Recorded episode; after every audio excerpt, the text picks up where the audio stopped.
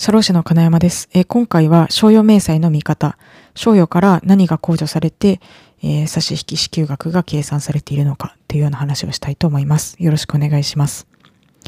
えー、賞与っていうのは、まあ、ボーナスのことなんですけれども、社会保険上の定義というか扱い方としては、えー、毎月の給与とは別に、えー、3ヶ月を超える期間ごとに支払うものを賞与として扱うというルールになっています。で、これは具体的に言うと、えっ、ー、と、年3回未満、あ、年3回以下、失礼しました。年3回以下の回数で支払われるものを賞与として扱うとされています。なので、えー、会社によっては、例えば、上期、下期とか、決算期の1回とか、えー、随時とかあると思うんですけれども、え、そういったものは年3回以下支払われるものについて、賞与として扱うというふうになっています。で、え、この賞与からも毎月の給与と同様にいろいろな保険料とか税金が引かれて、えー、差し引き支給額が計算されるわけなんですけれども、えー、どういったものが引かれているのかというところをざっくり押さえておければなと思います。で、えー、控除項目、まず給与と賞与、違うところと同じところがあるので、給与から控除されるものを先に、えー、さらってみたいと思います。えー、大きく分けて6つに分かれています。給与から控除されるもの、毎月のえー、各面から給与され、控除されているもの。えー、一つ目が健康保険料。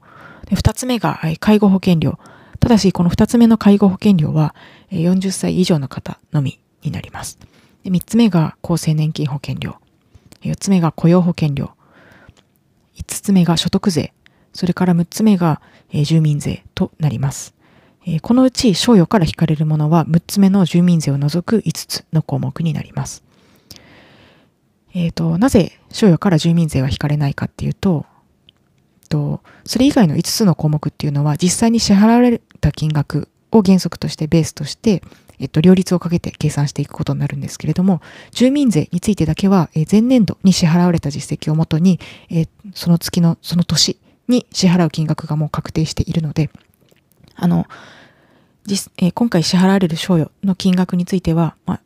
ざっくり言うと翌年の住民税で反映されるっていうことになるので、賞与からの控除はありませんというような仕組みです。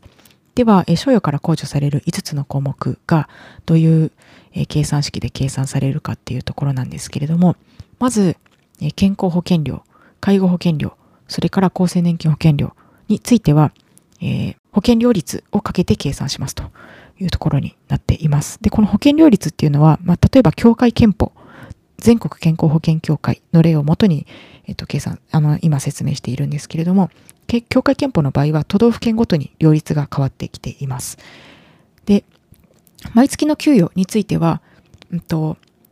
一定のタイミング、入社時とか、年1回の定時決定のタイミングとか、報酬が変わってから、まあ、えー、3ヶ月の実績をもとにあの変更したりとか、いったタイミングで、えっと、報酬月額、標準報酬月額っていう一定の等級に当てはめて、えー、年金事務所に申告していますと。で、その等級に応じて社会保険料が、あの、計算されているので、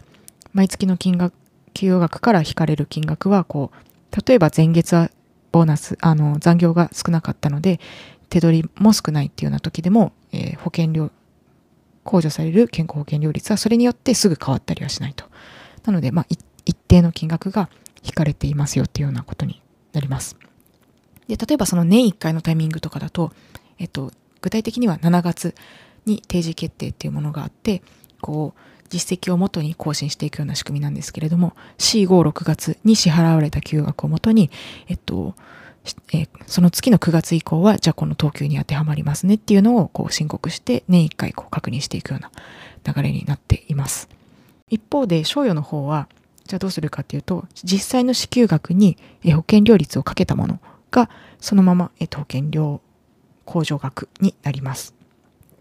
で、えっと、かけるときに注意しなければいけないのが、例えば、賞与については、えー、1000円未満は切り捨てて考えるので、例えば賞与額が、えー、30万500円とかだった場合は、30万円を元に計算します。で、東京都の場合だと、今だと、えー、30、介護保険の対象者、40歳以上の方、健康保険と介護保険合わせて11.66%。なので、えっと、賞与額が例えば30万円の方は30万円かける11.66%。これを、会社と本人とで負担、折半して負担するので、30万 ×11.66% 割る2っていうのが、えー、と控除される形になります。今のは介護保険含みなんですけれども、えっ、と、40歳未満の方については健康保険料だけなので9.87%と。ですね。で、えっ、と、厚生年金保険料についても同じです。えー、東京都の場合だと18.3%なので、えー、30万円かける18.3%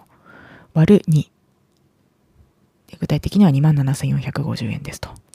いうようなところになってます。今ちょっと東京都の場合はって言ったんですけど、年金についてはまあ全国一律で、保険料が都道府県ごとに違うっていうような仕組みです。正確には。はい。というような形で、まあ、控除額が決まります。それから次に雇用保険料。で雇用保険料っていうのは、毎月の給与額と計算式が全く同じです。実際の額面に、えー、1000分の3をかけると、本人負担額が出てきます。すみません。今、1000分の3って言ったんですけれども、えっと、雇用保険は、こう、業種に応じて、まあ、大きく3つ保険料率が決まってます。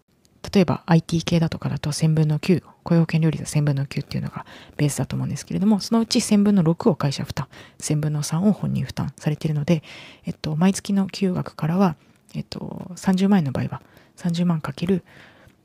1000分の3の金額が、まあ、控除されていると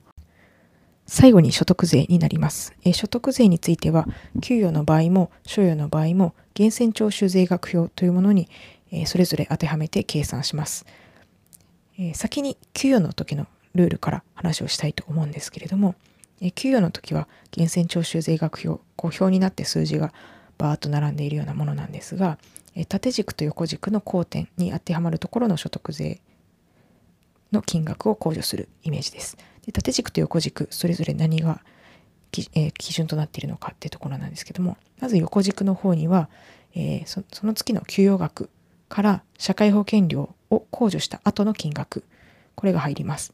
で社会保険料っていうのは先ほど説明した健康保険料介護保険料厚生年金保険料雇用保険料になります。これらを控除した後の金額をベースとして、えー、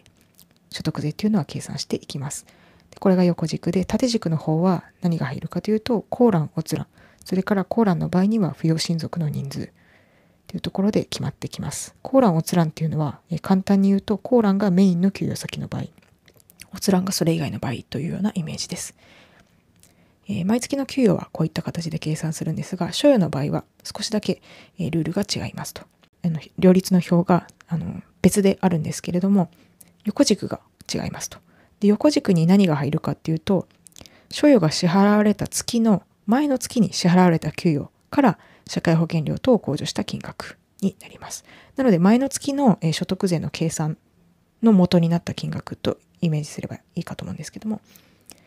これとあと扶養親族あのコーラン閲覧それから扶養親族の人数を当てはめて、えー、所与にかける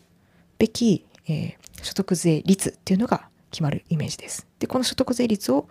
所有の額面にかけるということになります。なので、この率は、率自体は所有の、えーと、額面とは無関係に決まるっていうのが少し分かりにくいかなというところですかね。ですね結構所得税とかあの計算によっては大きいので差し引き額が額面から比べるとかなり小さく感じるんじゃないかなと思うんですけれどもまあ、こういった形で、えー、商用明細っていうのを見てみると何が引かれているかあのイメージがしやすいかなと思います。というところで、えー、今回は以上です。ありがとうございました。